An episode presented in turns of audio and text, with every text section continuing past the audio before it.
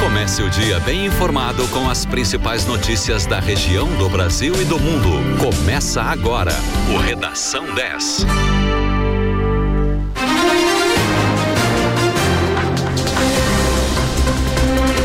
Sete horas, dois minutos. Muito bom dia para você. Começa agora na 91.9 o Redação 10. Eu sou Douglas Dutra e levo a você as principais notícias para começar o seu dia bem informado. Comigo, Francine Neves. Bom dia, Francine. Bom dia, Douglas. Bom dia, ouvintes. Hoje é dia 20 de outubro de 2021. O Redação 10 tem um oferecimento de Super Alto, a maior Ford do estado, também em Rio Grande. Em, em, Pelotas, a temperatura é de 12 graus e 2 décimos. A umidade relativa do ar é de 92%. E a gente começa o Redação 10 com as manchetes dos principais jornais do Brasil e do Estado. Na Folha de São Paulo, Bolsonaro mira eleição e pede auxílio de R$ reais que fura teto. No estado de São Paulo, governo tenta dar guinada populista em novo benefício. Mercado reage. Em O Globo, governo adia anúncio de novo auxílio após desgaste. E em Zero Hora, novo impasse do Auxílio Brasil divide governo e provoca reação do mercado. E nos principais portais de notícias, os destaques são: no G1, CPI retira de relatório crimes de homicídio e genocídio atribuídos a Bolsonaro. No Metrópolis, relator do Auxílio Brasil afirma que o governo queria 5, 50 bilhões fora do teto. No R7, com inflação e desemprego em alta, situação de extrema pobreza e fome se tornam rotina no país. Em GZH, relatório final da CPI será lido nesta quarta-feira. No Poder 360, setembro deve ser o primeiro mês desde 2020 com menos de 600 mortes diárias. No UOL Notícias, relatório final da CPI não vai atribuir crime de genocídio a Bolsonaro. E no Terra, para Planalto, Renan apresentou a CPI relatório do Lula. No mercado financeiro, o dólar comercial fechou em alta de 1,36% nesta sexta-feira, negociado a cinco reais e cinquenta e nove centavos. Esse é o maior valor de fechamento do dólar no Brasil desde o dia 15 de abril, quando o câmbio fechou em cinco reais e sessenta e dois centavos. O euro teve alta de 1,54% ontem, vendido a seis reais e cinquenta centavos. Já o Ibovespa, principal índice da Bolsa de Valores brasileira, B3, teve uma queda de 3,28% a 110.672 pontos. O resultado negativo reflete a reação do mercado às oscilações na política interna e o possível anúncio de um Auxílio Brasil de 400 reais, acima do teto de gastos.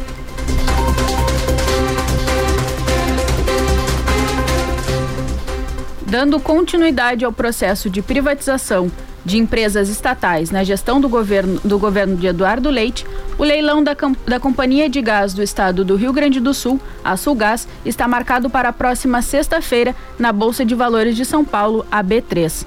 Uma das exigências no processo de privatização da Sulgás é que a nova detentora da concessão esteja apta a modernizar os serviços hoje oferecidos pela empresa, especialmente no ramo de gás natural.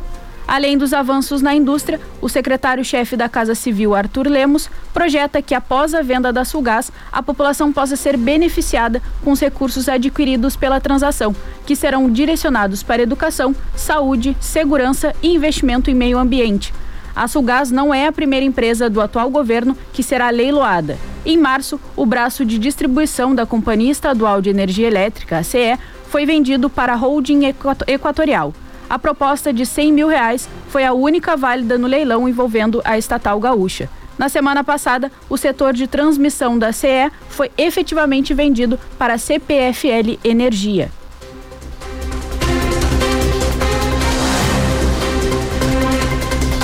A Comissão Parlamentar de Inquérito, a CPI da Covid, realiza hoje a sessão de apresentação e leitura do relatório final da comissão. A leitura do relatório antecede a votação do texto, prevista para o próximo dia 26, quando serão encerrados os trabalhos da comissão.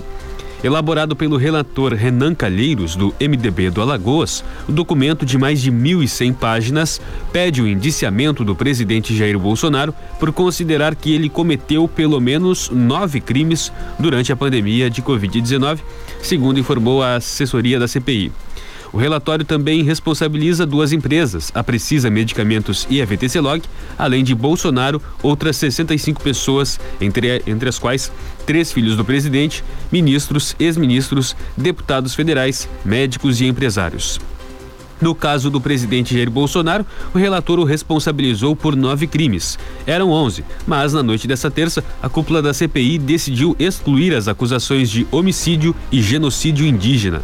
Entre os crimes atribuídos a Bolsonaro estão epidemia com resultado de morte, charlatanismo, prevaricação e crime contra a humanidade. A decisão de excluir esses dois tipos penais foi tomada na noite dessa terça, durante uma reunião de integrantes da comissão na residência do senador Tasso Gereissati, do PSDB do Ceará. O Ministério da Agricultura, Pecuária e Abastecimento determinou ontem, por meio de um ofício circular, que frigoríficos habilitados a exportar carne bovina para a China suspendam quaisquer novas produções para aquele país. A medida foi tomada quando a paralisação das exportações brasileiras de carne à China completou 45 dias. A ministra da Agricultura, Tereza Cristina, planeja uma viagem a Pequim para destravar o bloqueio às importações chinesas do produto brasileiro o governo decidiu suspender novas produções devido à demora das autoridades chinesas em autorizar a retomada das compras da carne bovina brasileira, interrompidas em 4 de setembro, em consequência da ocorrência de dois casos atípicos do mal da vaca louca em Mato Grosso e em Minas Gerais.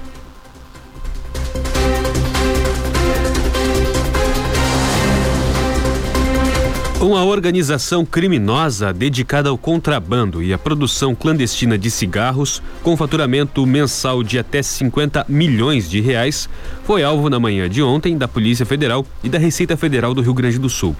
A fabricação clandestina resultava na produção de cerca de 10 milhões de maços de cigarros por mês. A Operação Tavares investiga os crimes de contrabando, falsificação de cigarros, trabalho análogo ao de escravo e crimes contra o meio ambiente. Os criminosos seriam responsáveis pela produção de 50% perdão, de 50% dos cigarros ilegais no território gaúcho. Houve o cumprimento de 40 mandados de prisão e outros 56 mandados de busca e apreensão em 20 cidades no Rio Grande do Sul, em cidades no Paraná e em São Paulo.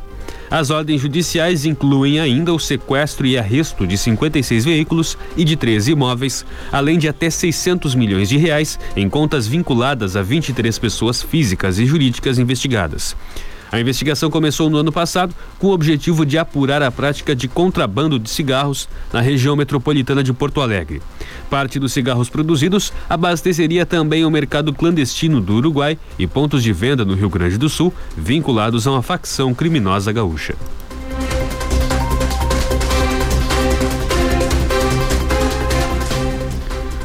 Os governadores do Fórum Nacional levarão ao presidente do Senado, Rodrigo Pacheco, uma alternativa para contrapor a proposta aprovada pela Câmara, que na prática congela a cobrança do ICMS sobre combustíveis, com impacto estimado de 32 bilhões sobre os cofres dos estados.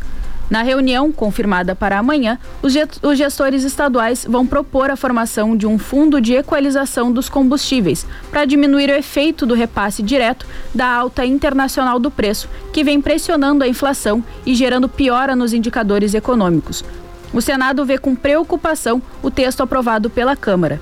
Pacheco sinaliza que tratará o assunto com cautela e dará tempo aos governadores para apresentarem alternativas e exporem o impacto da aplicação da medida sobre os cofres estaduais.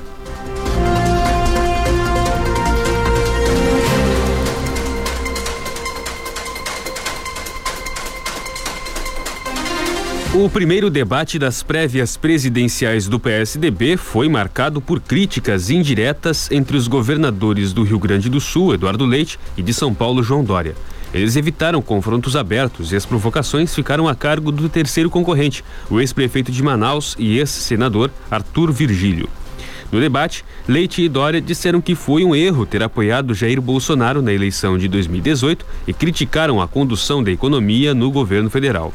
Os três tucanos se enfrentam nas prévias do partido, que irão decidir quem será o candidato do partido à presidência nas eleições de 2022. A votação está marcada para 21 de novembro e, se for necessário, um segundo turno será realizado em 28 de novembro. O Instituto Butantan divulgou ontem os primeiros resultados do projeto de pesquisa de vacinação em massa na cidade de Serrana, no interior de São Paulo. O projeto S tem como objetivo avaliar a efetividade da vacina Coronavac contra a Covid-19. As análises mostram que 99% dos moradores desenvolveram anticorpos contra a infecção, a chamada soroconversão, três meses após o recebimento da segunda dose. Segundo o Butantan, o resultado foi superior aos indicadores identificados nos ensaios clínicos da fase 1 e 2 da vacina, que apresentaram soro conversão de 97% e 98%, respectivamente. Diferentemente dos estudos de eficácia, que são realizados durante o desenvolvimento dos imunizantes com populações controladas e limitadas, as pesquisas de efetividade refletem a aplicação da vacina em larga escala, como acontece na prática com as campanhas de imunização nos países.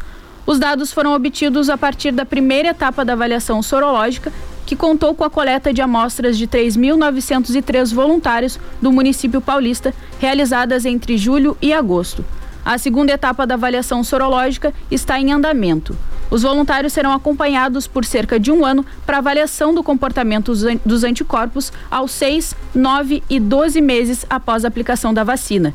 Os indicadores da avaliação da, de, da imunidade devem ser publicados em um artigo científico, segundo o Butantan. Em maio, dados preliminares da pesquisa revelaram que a imunização da população adulta de Serrana reduziu a incidência de casos sintomáticos de Covid-19 em 80%, as internações em 86% e as mortes em 95%.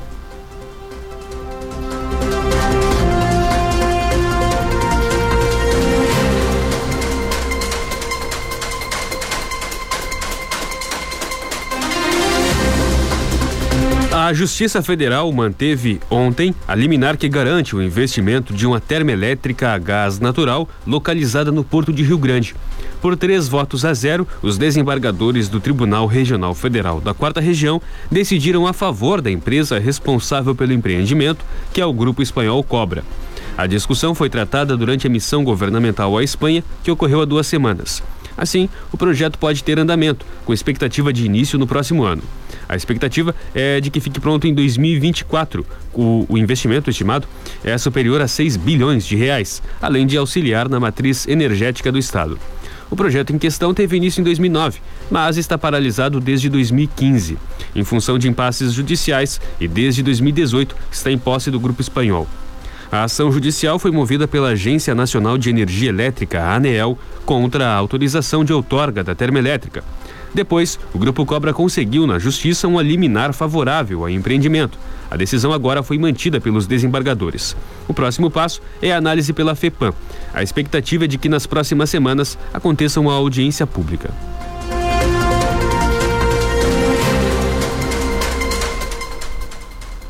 O governo federal decidiu adiar a cerimônia que ocorreria na tarde de ontem no Palácio do Planalto para confirmar o valor do Auxílio Brasil, programa de transferência de renda que substituirá o Bolsa Família.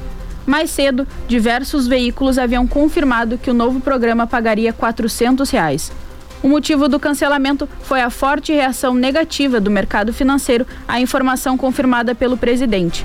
A resposta do mercado se deve aos temores de que o governo desrespeite o teto de gastos para bancar a implementação do Auxílio Brasil. Ao anunciar o programa com valor de pelo menos 400 reais, Bolsonaro não detalhou de onde virão os recursos para viabilizar o benefício, o que abriu margens para a interpretação de que o governo, o governo pode burlar a norma que limita o aumento de gastos federais ao orçamento do ano anterior, corrigido pela inflação. Com o novo valor anunciado por Bolsonaro, o Ministério da Economia pediu mais tempo para buscar uma alternativa que garanta o Auxílio Brasil em 400 reais, mas que não rompa o que estabelece o teto de gastos.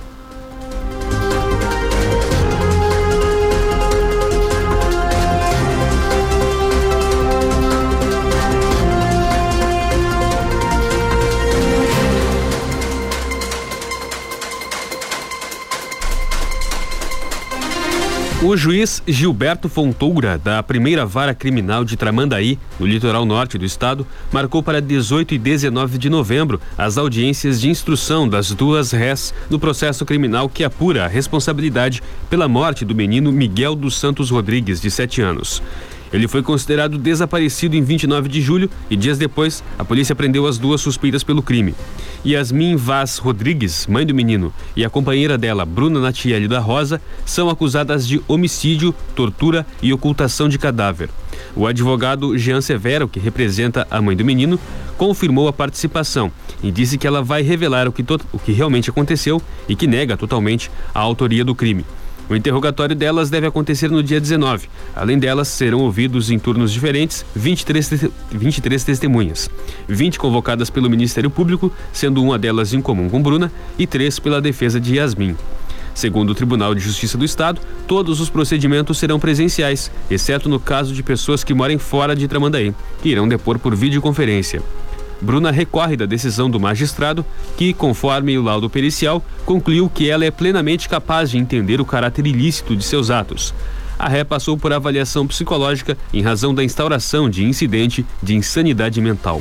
As acusadas cumprem prisão preventiva na Penitenciária Estadual Feminina de Guaíba.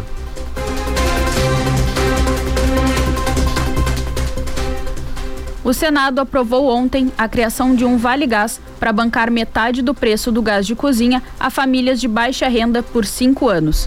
De acordo com a proposta, quem estiver inscrito nos programas sociais do governo terá direito a um subsídio de no mínimo 50% do valor do botijão de 13 quilos e a diferença será bancada pelo governo federal. A proposta havia sido aprovada na Câmara e dependerá agora de uma nova votação entre os deputados, pois houve mudanças. De qualquer forma, a criação do Vale Gás só entrará em vigor se houver sanção do presidente Jair Bolsonaro e uma regula regulamentação do governo federal. O governo se absteve e não fez nenhuma orientação durante a votação. O líder do governo no Senado, Fernando Bezerra Coelho, Coelho foi o único que votou contra. A medida foi negociada no Congresso para oferecer um auxílio às famílias de baixa renda atingidas pela pandemia de Covid-19 e pela alta nos preços do gás de cozinha. A estimativa é de que o programa tenha custo entre 4 bilhões e 6 bilhões por ano, considerando os valores cobrados atualmente. O programa foi batizado de Gás dos Brasileiros. 7 horas 19 minutos. Você ouve na 91.9 o Redação 10 nessa quarta-feira, 20 de outubro de 2021. Em Pelotas, temperatura na casa dos 13 graus. Em Rio Grande, 16 graus. Em São Lourenço do Sul, 15 graus. O dia começa com sol e céu claro. A máxima para hoje na região é de 21 graus. Vamos a um rápido intervalo e já voltamos com as principais notícias para você começar o seu dia bem informado. Até já. Para quem gosta de muita música, a 10 tem a receita certa. Sábado e domingo, das 19 às 22 horas, som da hora cada hora, uma hora de música sem parar. Trazendo uma seleção de músicas especiais no início da noite do seu fim de semana. Sábado e domingo, das 19 às 22 horas. Som da hora. Ford Satialan, a marca da terra. E a hora certa. 7 e 20 no Dimensão você pode. Pode mudar sua vida, investir e transformar o seu destino. Cursos técnicos em radiologia, enfermagem e segurança do trabalho, com parcelas a partir de 199 mensais. E o melhor, você pode parcelar utilizando o crédito educativo Dimensão Dimencred. Inovação para facilitar o seu acesso e a sua formação. Acesse nossas redes sociais e informe-se. Dimensão, cursos técnicos, matrículas abertas. Renove sua casa com os produtos de utilidades domésticas da nova coleção Avan Casa. Aproveite o Pula Pula, compre hoje e pague só em dezembro. Nesta semana, conjunto de panelas solar 5 peças Tramontina de 799,90 por apenas 10 vezes de 54,99. Compatível com todos os tipos de fogão. Varal de chão com abas Mord 139,90 por apenas 10 vezes de 7,99. Suporta até 16 quilos. Ofertas válidas até domingo ou enquanto durarem os estoques. Nesta semana inaugura a loja Van de número 165 em Concórdia, Santa Catarina. No ar e nas redes sociais, só dá 10. Precisando cuidar do seu carro? Aqui na De Pascoal a revisão de segurança é gratuita. Nós revisamos mais de 40 itens do seu carro para você trocar somente o necessário. Você também encontra freios, amortecedores e toda a linha de pneus Goodyear, com pagamento em até 12 vezes. Estamos na Marechal Deodoro, 857 e na Avenida Fernando Osório, 1089. De Pascoal, seu revendedor oficial Goodyear. No trânsito, sua responsabilidade salva vidas. Parque Tupã ao lado do Shopping Pelotas. Venha divertir-se no Kamikaze Montanha Russa Crazy Dance Parque Tupã. De terça a sexta a partir das 17 horas. Sábado, domingo e feriados a partir das 14 horas. Atenção, obrigatória apresentação do passaporte vacinal.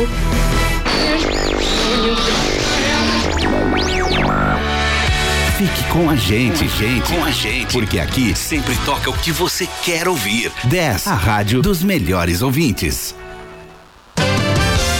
Você está ouvindo Redação 10.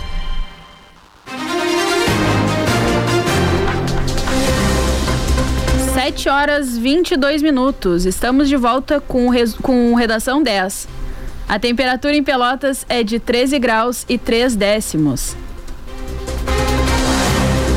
O Redação 10 tem um oferecimento de Super Alto, a maior Ford do estado, também em Rio Grande.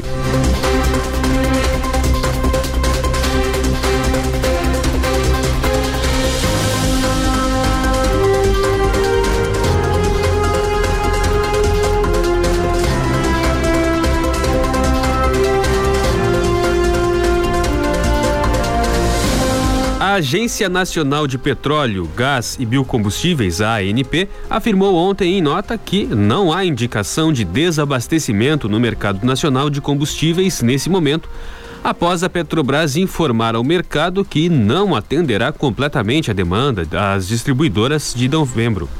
Em comunicado, a petroleira afirmou que recebeu uma demanda atípica de pedidos de fornecimento de combustíveis para o próximo mês, muito acima dos meses anteriores e de sua capacidade de produção, e que apenas com muita antecedência conseguiria se programar para atendê-los. Na semana passada, a Associação das Distribuidoras de Combustíveis Brasilcom, que representa mais de 40 distribuidoras regionais de combustíveis, afirmou que a Petrobras teria avisado diversas associadas sobre uma série de cortes unilaterais nos pedidos feitos para fornecimento de gasolina e óleo diesel para novembro. Para a associação, as reduções promovidas pela Petrobras, em alguns casos chegando a mais de 50% do volume solicitado para compra, colocam o país em situação de potencial desabastecimento. Isso porque, segundo a Brasilcom, as empresas não estão conseguindo comprar combustíveis no mercado externo, pois os preços do mercado internacional estão em patamares bem superiores aos praticados no Brasil.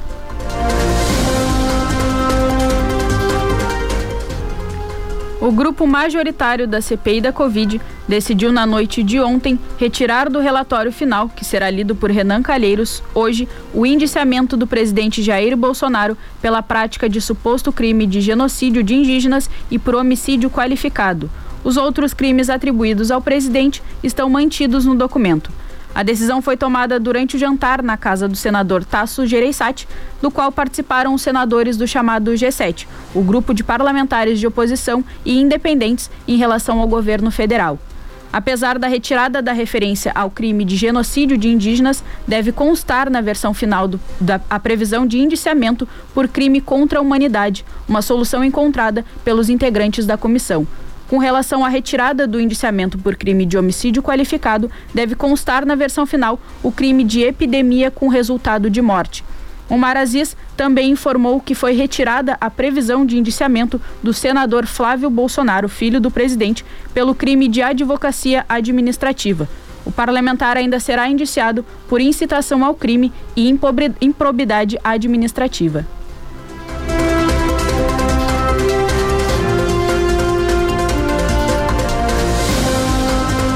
7 horas 26 minutos. Você ouve na 91.9 o Redação 10 dessa quarta-feira, 20 de outubro de 2021. Vamos agora ao comentário do esporte com Renan Turra. Bom dia. Bom dia. Hoje não tem jogo da dupla Grenal, também não tem jogo da dupla Brapel, portanto aproveito a oportunidade para falar de planejamento, uma palavra-chave para a temporada de 2022. Porque o Brasil está praticamente rebaixado à Série C do Campeonato Brasileiro, mas não vai encerrar as suas atividades, é claro.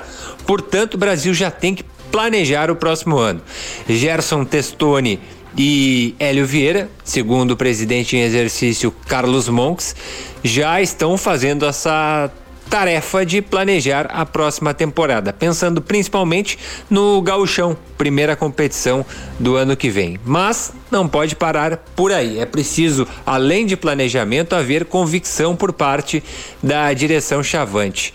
É, os resultados de Gerson Testoni não podem ser apenas os balizadores para sua continuidade ou não na temporada seguinte. É preciso que seja observado o desempenho do clube ao longo desse final de Série B de Campeonato Brasileiro para ver se está havendo uma convicção, se está havendo uma evolução do time. Bom, junto a isso, o que precisa? Precisa que a direção Chavante dê respaldo a esses profissionais que estão trabalhando na montagem. E dar respaldo significa oferecer apoio na tentativa de renovações de contratos, como de jogadores como Erisson, que interessa ao Chavante, como de jogadores como Ícaro, que vem dando alguma resposta, como Bruno Matias. O Brasil tem que trabalhar para isso acontecer. Se isso não acontecer, se não houver planejamento, que parece já estar havendo, mas também convicção e respaldo de, da direção, só o planejamento não vai bastar. E falando de Esporte Clube Pelotas, vale a mesma situação. O clube já vai planejando a temporada do ano que vem, quando disputará uma difícil divisão de acesso, já vem buscando alguns profissionais, iniciando conversas, e esse planejamento é muito importante realmente que já tenha iniciado. Pelotas não tem tempo a perder, tem pela frente em 2022 uma temporada complicadíssima. Agora, um dever de casa o Pelotas já vem fazendo e é louvável, que é o trabalho administrativo. O clube vem reduzindo despesas, vem reduzindo o tamanho das suas dívidas e dessa forma vai conseguindo aliviar os seus cofres para montar um time competitivo a partir da temporada de 2022. Planejamento é a palavra-chave para esta reta final de 2021. Para a Rádio 10, Renan Turra. Obrigado, Renan. Mais comentário do esporte a partir das seis e meia da tarde no resumo do dia. A CBF publicou uma atualização do protocolo de recomendações para retorno do público aos estádios em competições da Confederação e da diretriz técnica operacional na noite de segunda-feira. A principal novidade é a liberação da presença dos torcedores visitantes aos estádios que já recebem público. Segundo a CBF, a exigência estabelecida pelas autoridades deve ser a mesma para permitir o acesso dos torcedores mandantes e visitantes, e a carga de ingressos disponibilizadas à torcida visitante deve respeitar 10% da capacidade liberada no estádio. A volta da torcida visitante ocorre menos de um mês depois de, de 18 dos 20 clubes da Série A do Brasileirão decidirem pelo retorno do público aos estádios. Desde então, o Grêmio já atuou três vezes com torcedores na arena, contra o esporte, Cuiabá e Juventude, e o Inter uma vez contra a Chapecoense. Atualmente, no Rio Grande do Sul, está liberada a presença de 30% da capacidade dos estádios.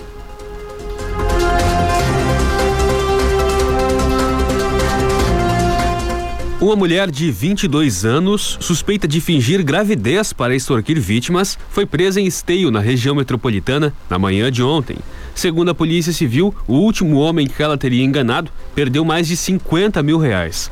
Conforme a investigação, pelo menos outras três pessoas já teriam sido lesadas pela investigada. Conforme a polícia, o homem teria contratado a suspeita para um encontro ainda em 2019. Após alguns meses de envolvimento, a mulher teria dito à vítima que estava grávida. Assim, o homem começou a passar valores para o pagamento de supostas despesas envolvendo a gestação. Além disso, a pedido da mulher, a vítima passou a dar uma espécie de indenização mensal para a suposta proprietária do estabelecimento onde a suspeita trabalhava. Ela alegou que, devido à gravidez, a dona do local não teria mais ganho com os serviços dela. Segundo a apuração, depois de quatro meses, a mulher teria dito ao homem que realizou um aborto. Por isso, afirmou que precisava do dinheiro para as despesas médicas e tratamento psicológico. De acordo com a polícia, a vítima fez empréstimos e pediu uma quantia emprestada para sua avó e assim repassou cerca de 20 mil reais para a investigada. A Polícia Civil apurou que as extorsões aconteceram por cerca de dois anos até que a vítima ficou sem dinheiro para atender às exigências da suspeita. Recentemente, ela estava pedindo que o homem lhe desse um celular novo. Segundo a investigação, os valores repassados para a suspeita, num total que passaria de 50 mil reais, foram usados por ela para comprar roupas, sapatos, celulares, realizar procedimentos estéticos e manter uma vida confortável. A operação que resultou na prisão da mulher, chamada de Matahari, foi coordenada pela delegada Luciane Bertoletti. A Polícia Civil de Esteio informou ainda que a mulher nunca esteve grávida. O nome dela não foi divulgado.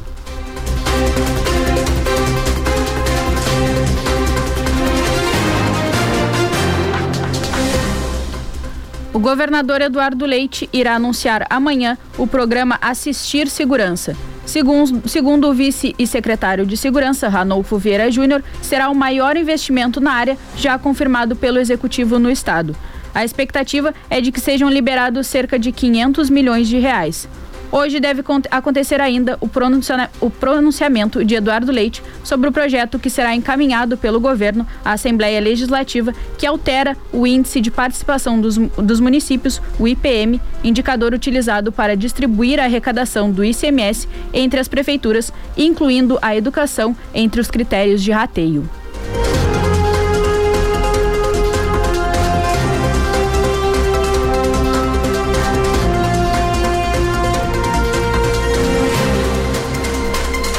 Teve início ontem a vacinação contra o coronavírus para pessoas a partir de 15 anos, seguindo a nova logística da Prefeitura nas UBSs localizadas na zona rural de Pelotas. A aplicação de imunizante nesses locais será por meio de agendamento com as equipes, em virtude da otimização dos frascos das vacinas e das longas distâncias até os postos da colônia. A imunização na zona rural do município não será por livre demanda, ou seja, cada unidade irá se organizar de acordo com o dia e horário e agendar com as pessoas que se enquadram na faixa etária a ser vacinada. Assim como nas unidades localizadas na área urbana, as UBSs da colônia irão aplicar a primeira dose da vacina contra a Covid-19 de acordo com o imunizante disponível no momento e local, para adolescentes acima de 15 anos. A segunda dose será com AstraZeneca e Pfizer. Por fim, a terceira dose, ou dose de reforço, destinada apenas aos idosos com 60 anos ou mais, que tenham completado o esquema vacinal há pelo menos seis meses.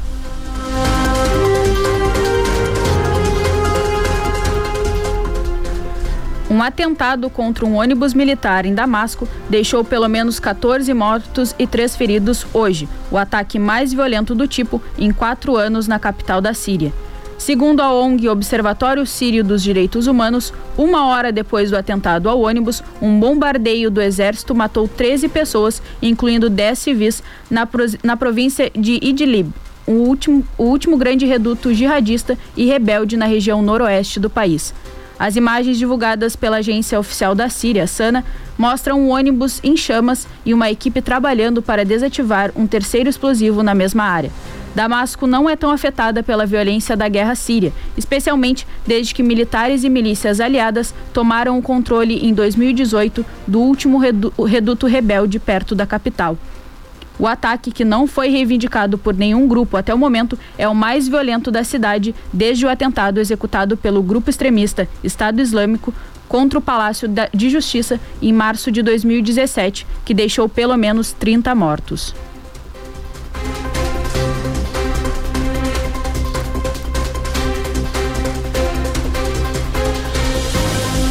O presidente da Câmara, Arthur Lira, cancelou a sessão plenária marcada para votar a proposta de emenda à Constituição, a PEC, que muda a composição do Conselho Nacional do Ministério Público, o CNMP. Nos bastidores, líderes dizem que ainda não há votos suficientes para aprovar a proposta. Por ser uma PEC, a aprovação demandaria a maioria qualificada, com três quintos dos deputados em dois turnos de votação, ou seja, 308 votos entre os 513 deputados. É a terceira vez que a votação é adiada. A expectativa, no entanto, é de que o texto volte a ser apreciado hoje.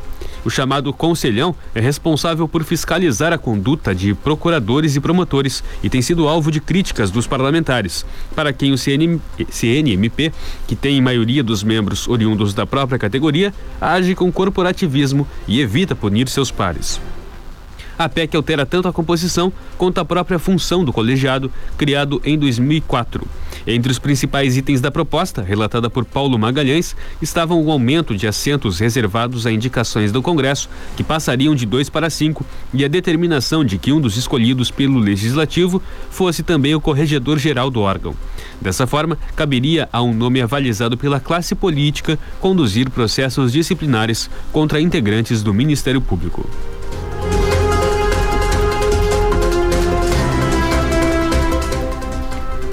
O tamanho da safra, combinado a outros fatores de conjuntura, fez com que neste ano a janela de exportação da soja se ampliasse no porto de Rio Grande.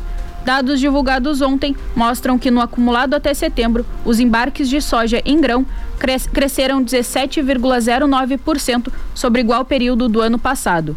Os de farelo, 17,93%. Só em setembro somou 1 milhão e 700 mil toneladas de grão, 269% a mais do que foi em igual no, mês, no, mesmo mês do ano passado. As projeções apontam que ainda tem produto para entrar na conta do porto neste mês de outubro. Só nos terminais de grãos da Termasa e Tergasa, a previsão de que mais de 800 mil toneladas sejam embarcadas.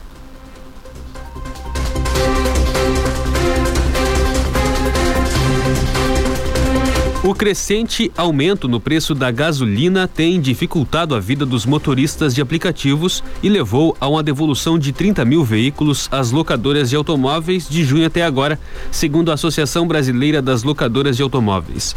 Atualmente, muitos usuários estão com dificuldade em conseguir motoristas de aplicativos nas grandes cidades. Os aplicativos negam que haja falta de motorista, embora as associações que representam a categoria já sinalizaram uma debandada. Segundo a Associação de Locadoras, os motoristas de aplicativo alugavam 200 mil veículos no início do ano passado.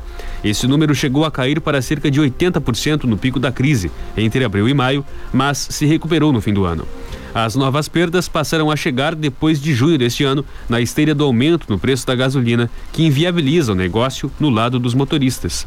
Hoje, o segmento aluga cerca de 170 mil veículos das locadoras.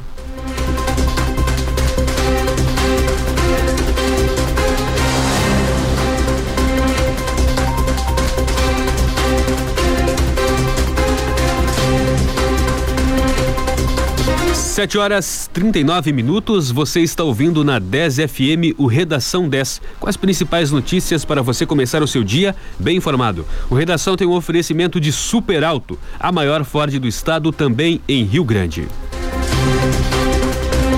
Vamos a um rápido intervalo, em seguida voltamos com as principais notícias dessa quarta-feira, 20 de outubro de 2021. Até já.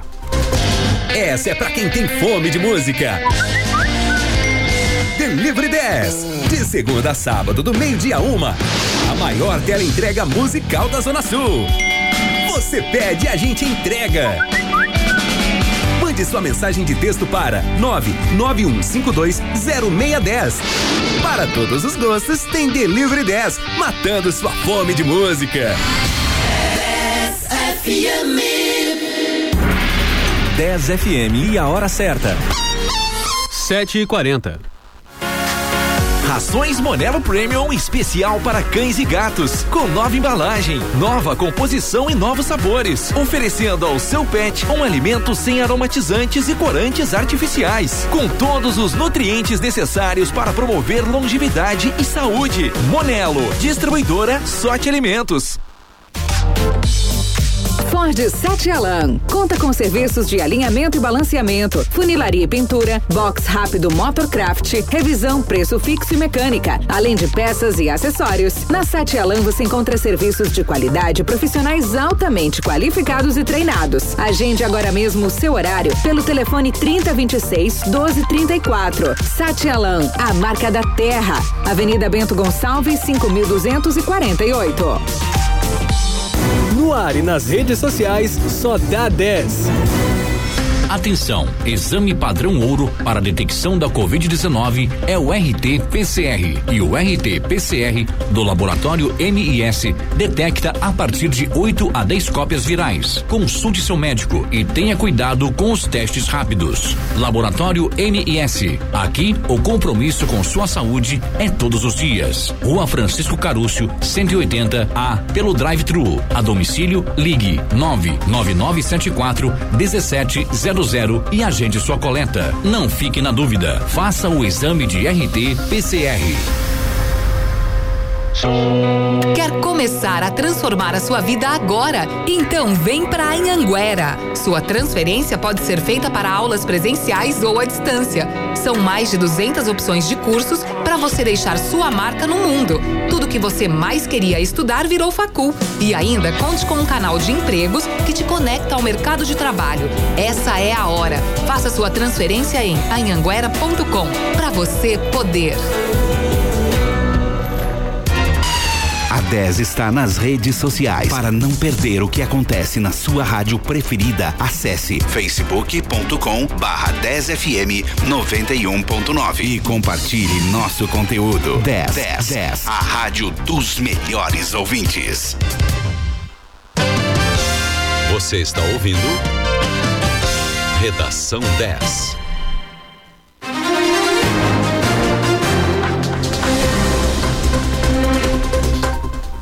7 horas 43 minutos. Redação 10 está de volta na 91.9 com as principais notícias para começar o seu dia bem informado. A temperatura em Pelotas agora é de 14 graus e 9 décimos.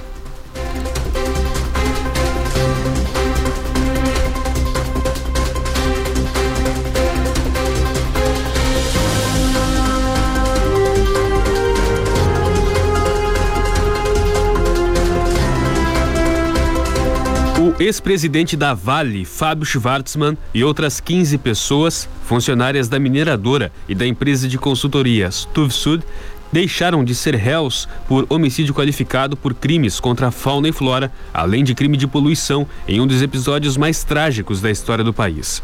A tragédia de Brumadinho, provocada pelo rompimento da barragem de córrego do Feijão da mineradora Vale, matou 270 pessoas. Nesta quinta-feira, amanhã, serão completados mil dias do desastre. O Superior Tribunal de Justiça, o STJ, decidiu ontem pela extinção do processo criminal que corria no Tribunal de Justiça de Minas Gerais. O órgão tinha aceitado denúncia do Ministério Público do Estado em 2020 e tornado 16 pessoas, entre elas o ex-presidente da Vale, réus. Agora, o caso será julgado apenas pela, nova, pela nona vara federal de Belo Horizonte. O STJ aceitou o argumento da, da defesa de Schwartzman de que a tragédia afetou sítios arqueológicos que são de responsabilidade da União. Além disso, a acusação do Ministério Público de irregularidades em documentos enviados pela Agência Nacional de Mineração, a ANM, que também é de âmbito federal. A Justiça Federal não analisou a questão, já que o Ministério Público Federal ainda não ofereceu denúncia. Ela aguarda a conclusão de inquérito por parte da Polícia Federal. Já o Ministério Público de Minas Gerais vai recorrer da decisão do STJ.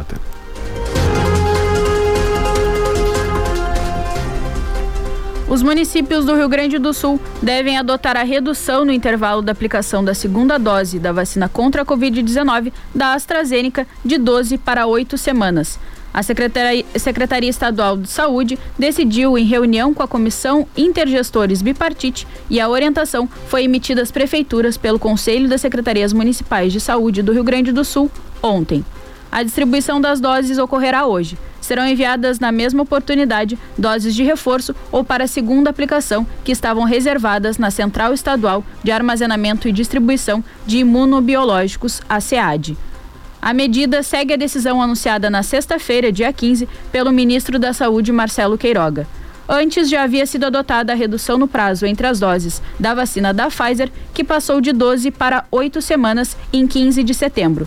Em relação à segunda dose de Coronavac, será mantido o intervalo de 28 dias.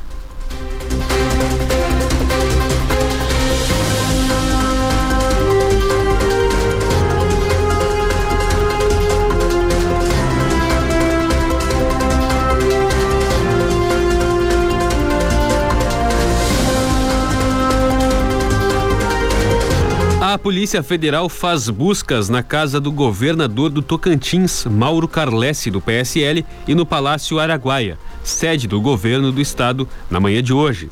O secretário de Segurança Pública do estado, Cristiano Sampaio, também é alvo de buscas. Segundo a Polícia Federal, as buscas fazem parte de duas operações simultâneas que investigam pagamento de propina relacionado ao plano de saúde dos servidores estaduais e obstrução de investigações. O governador Eduardo Leite irá anunciar amanhã o programa Assistir Segurança. Segundo o vice e secretário de Segurança, Ranolfo Vieira Júnior, será o maior investimento na área já confirmado pelo executivo no estado. A expectativa é de que sejam liberados cerca de 500 milhões de reais. Recentemente, Leite, Leite, anunciou investimentos de 1 bilhão e 200 milhões por meio do Assistir para a área da educação. Além disso, o governo anunciou o programa com o mesmo nome para a saúde. Porém, a proposta tem recebido muitas críticas de prefeitos. Hoje deve, deve ocorrer ainda o pronunciamento de Eduardo Leite sobre o projeto que será encaminhado pelo governo à Assembleia Legislativa, que altera o Índice de Participação dos Municípios, o IPM, indicador utilizado para distribuir a arrecadação do ICMS entre as prefeituras, incluindo a educação entre os critérios de rateio. A Caixa Econômica Federal começa a pagar hoje a sétima e última parcela do auxílio emergencial para os trabalhadores que não fazem parte do Bolsa Família. Os primeiros a receber são os nascidos em janeiro. Também nessa quarta, a Caixa paga a sétima parcela aos beneficiários do Bolsa Família, com NIS encerrado em três. Para os trabalhadores fora do Bolsa Família, os recursos serão depositados em poupança social digital da Caixa e estarão disponíveis inicialmente para o pagamento de contas e compras por meio do cartão virtual. Saques e transferências para quem receber a sétima parcela hoje serão liberados em 1 de novembro. Já quem é do Bolsa Família recebe os recursos da mesma forma que o benefício original. E hoje tem vacinação contra a Covid-19 em Pelotas, com aplicações de primeiras, segundas e terceiras doses. Confira o cronograma. Nas UBSs, com exceção da Salgado Filho, Panfragata e Cruzeiro, das 8h30 às 11 da manhã. Nas UBSs Fragete, Lindóia e Porto, das 8h30 da manhã até as 3 da tarde. No Laboratório Municipal, da 1h30 até as 5 da tarde. E no Shopping Pelotas, das 5 da tarde às 9 da noite.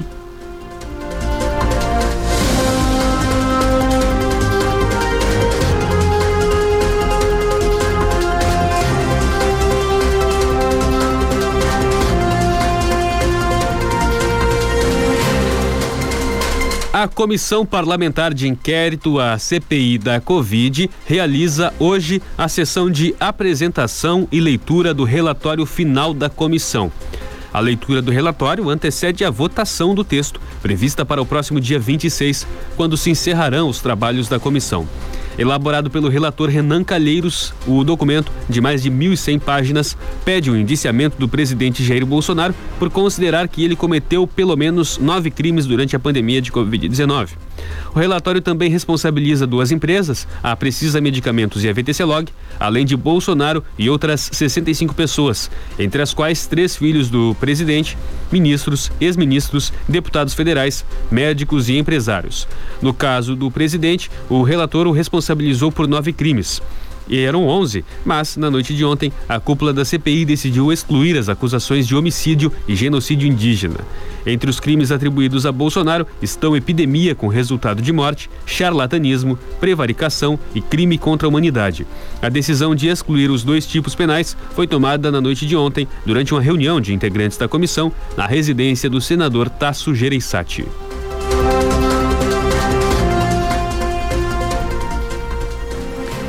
A Justiça Federal manteve na manhã de ontem a liminar que mantém o investimento de uma termoelétrica a gás natural localizada no porto de Rio Grande. Por três votos a zero, os desembargadores do Tribunal Regional Federal da Quarta Região decidiram a favor da empresa responsável pelo empreendimento, que é o Grupo Espanhol Cobra. A discussão foi tratada durante a missão governamental à Espanha, que ocorreu há duas semanas. Assim, o projeto pode ter andamento, com expectativa de início no próximo ano. A estimativa atual é de, fique, é de que fique pronto em 2024.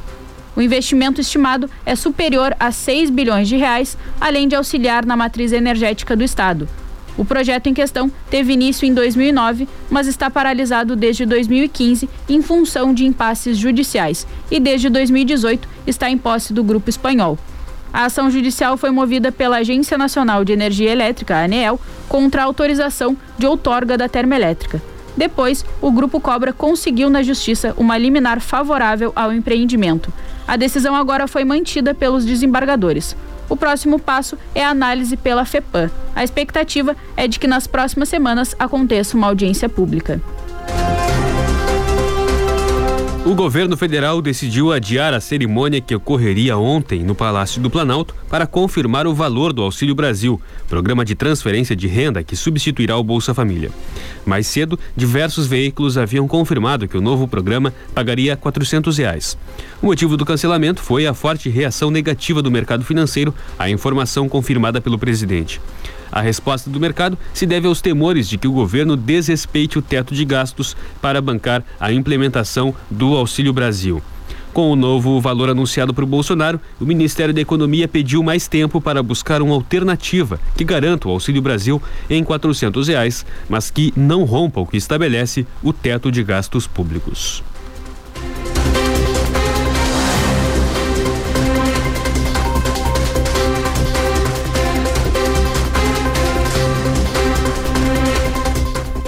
O Senado aprovou ontem a criação de um Vale Gás para bancar metade do preço do gás de cozinha a famílias de baixa renda por cinco anos.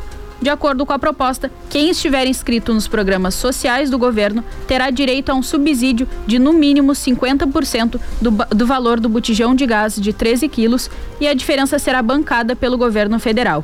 A proposta havia sido aprovada na Câmara e dependerá agora de uma nova votação entre os deputados, pois houve mudanças. De qualquer forma, a criação do Vale Gás só entrará em vigor se houver sanção do presidente Jair Bolsonaro e uma regulamentação do governo federal. O governo se absteve e não fez nenhuma orientação durante a votação. O líder do governo no Senado, Fernando Bezerra Coelho, do MD, foi, foi o único que votou contra. A medida foi negociada no Congresso para oferecer um auxílio às famílias de baixa renda atingidas pela pandemia de Covid-19 e pela alta nos preços do gás de cozinha. A estimativa é de que o programa tem um custo entre 4 bilhões e 6 bilhões de reais por ano, considerando os valores cobrados atualmente. O programa foi batizado de Gás dos Brasileiros. O dólar comercial fechou em alta de 1,36% nesta terça-feira, negociado a R$ 5,59. Esse é o maior valor de fechamento do dólar no Brasil desde 15 de abril, quando o câmbio fechou em R$ 5,62. Já o euro teve alta de 1,54%, vendido a R$ 6,50. O Ibovespa, principal índice da Bolsa de Valores brasileira, a B3, teve uma queda de 3,28% a 110.672 pontos.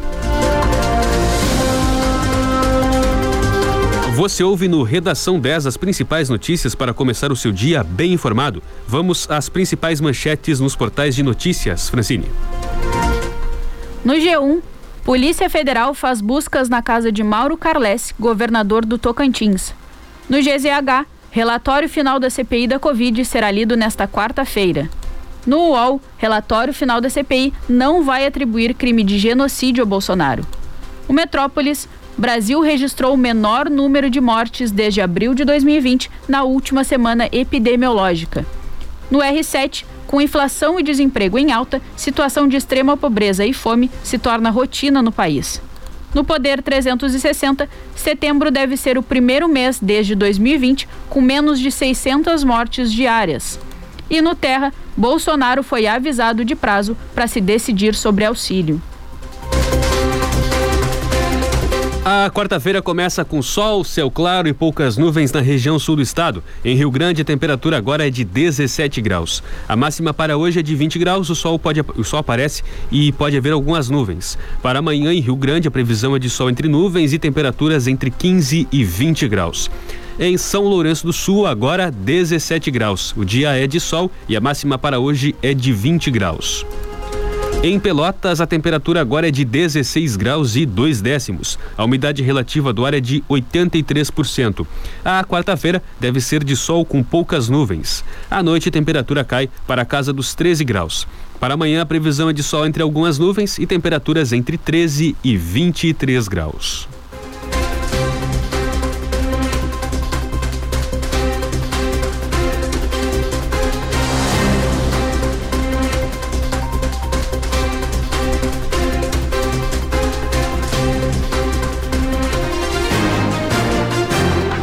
Sete horas 57 minutos. O Redação 10 teve um oferecimento de Super Alto, a maior Ford do estado, também em Rio Grande.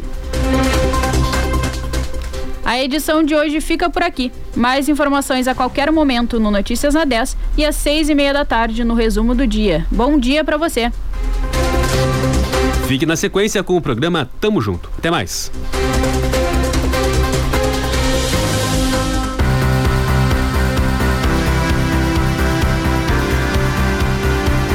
Você ouviu Redação 10. Mais informações a qualquer momento no Notícias na 10. Ouça o Redação 10 novamente em alguns minutos no Spotify e também em rádio10fm.com.